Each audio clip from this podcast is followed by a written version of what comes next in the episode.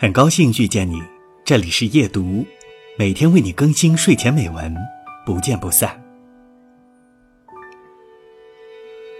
我曾经问过自己，到底什么才是稳定？一份稳定的工作，一个户口，还是一套三居室的房子？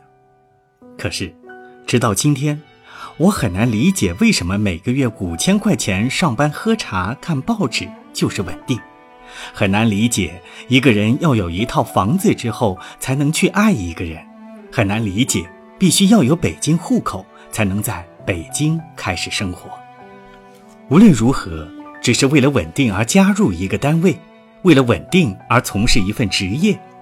年轻时不为了奉献，不去冒风险，这样的青春总觉得怪怪的。